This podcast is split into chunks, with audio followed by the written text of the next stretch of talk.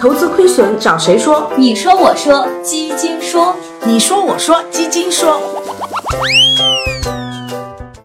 哼，公募好，切，私募好。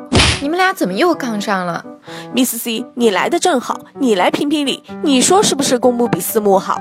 那不如我们今天就来场大比拼，公募私募决战紫金之巅，一决雌雄，看看究竟谁更厉害。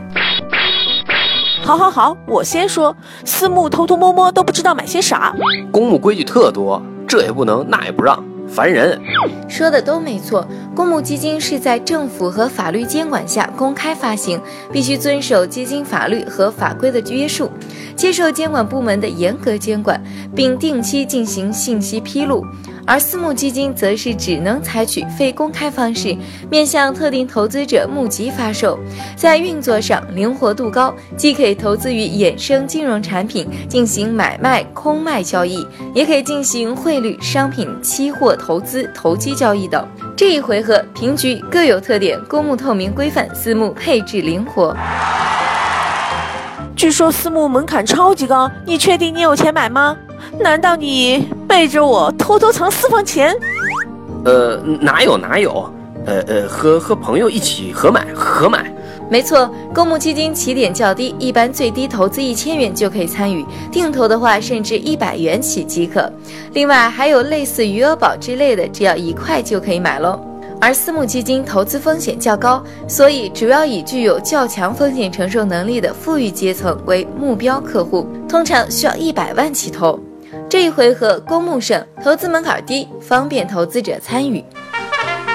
门槛高不高啊？我才不管！我跟那些土豪朋友一起买啊，只要能赚钱就行了。你看最近这股市大调整吧，我买的私募基金呢，不但没亏钱，还赚了钱呢。哼，怎么可能？我的公募基金都快腰斩了。的确有可能，私募基金操作灵活高，在这波大调整中，完全可以通过做空股指期货或融券等获得不菲的收益哦。从中不难看出，私募基金更适合一个多变的市场，而非单边上涨的市场。这一回合私募胜，投资标的多样，随机应变。小波，我最近看中一个包包，去去去，自己买去。哼，好了，血战结束，最后 Miss C 来为大家总结一下：公募的特点是规范透明，投资门槛低；而私募的特点是投资工具丰富，配置灵活，更能应对市场的波动。